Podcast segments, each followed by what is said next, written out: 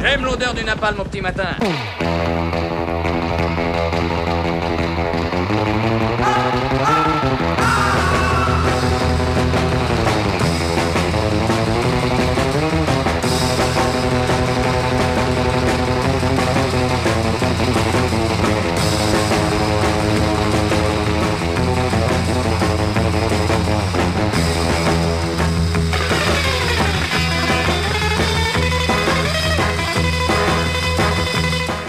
Je vous le dis tout de suite, pour cette dernière chronique avant la pause estivale, je vais faire quelque peu mon rabat-joie.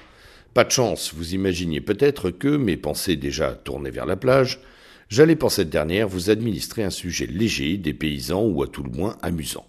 Mais c'était justement sans compter euh, sur mon aversion exponentiellement grandissante pour les dites vacances. Oh, je sais, on en a tous besoin, il faut une coupure, il faut se détendre, faire un break et s'éloigner de ce monde de fous.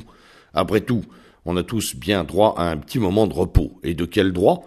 Viendrais-je vous en priver? Et qui suis-je pour le faire? Ce n'est d'ailleurs pas mon intention.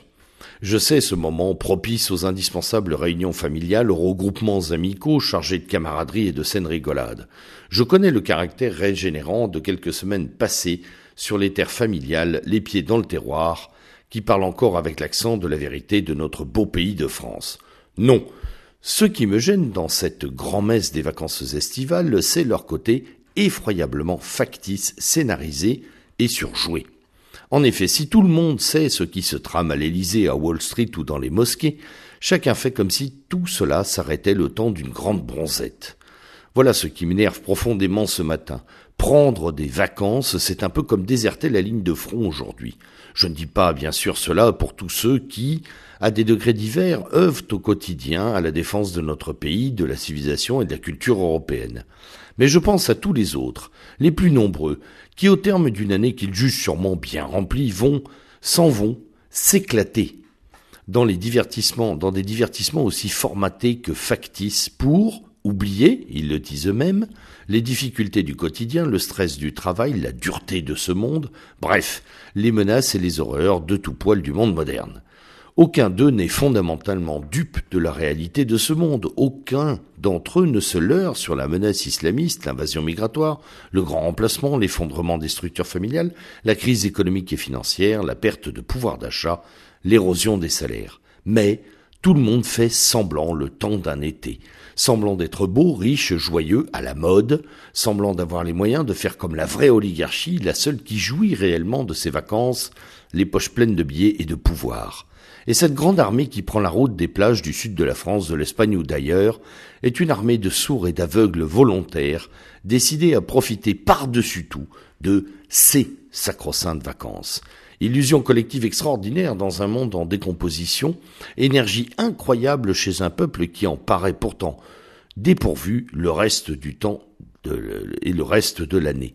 Énergie incroyable, mais dans laquelle il faut peut-être y voir une volonté désespérée et nostalgique de faire comme si. Faire comme si le monde n'avait pas changé depuis leur enfance dans la France d'avant. Et cette illusion volontaire est clairement encouragée par l'ensemble du continuum de gestion autoritaro-libéral. Amusez-vous, braves gens, consommez surtout, dépensez sans compter, on s'occupe de tout. Et pendant ce temps-là, les agressions, les violences et les situations quasi insurrectionnelles augmentent, comme récemment à Grenoble, la puissance publique est humiliée, comme pour l'armée, la liberté et l'identité sont réprimées, comme euh, pour les événements de Montpellier, le droit du travail pilonné, les forêts du Sud partent en fumée, les routiers sont tabassés à Calais, etc., etc. Voilà pourquoi les vacances m'énervent, parce qu'elles représentent finalement pour beaucoup, beaucoup de nos concitoyens le summum de l'individualisme apeuré et consumériste parce que cette hébétude ensoleillée est le vrai marqueur du renoncement à la lutte. Imaginez à l'été 1916 les poilus partant en vacances. Et Dieu sait s'ils en avaient et s'ils en auraient eu besoin, eux. Allez, j'arrête là cette diatribe non pas pour vous souhaiter de bonnes vacances, car je vous sais sur la brèche, mais un bon moment de ressourcement et de récupération d'énergie pour les combats à venir. Bel été à vous. Au revoir.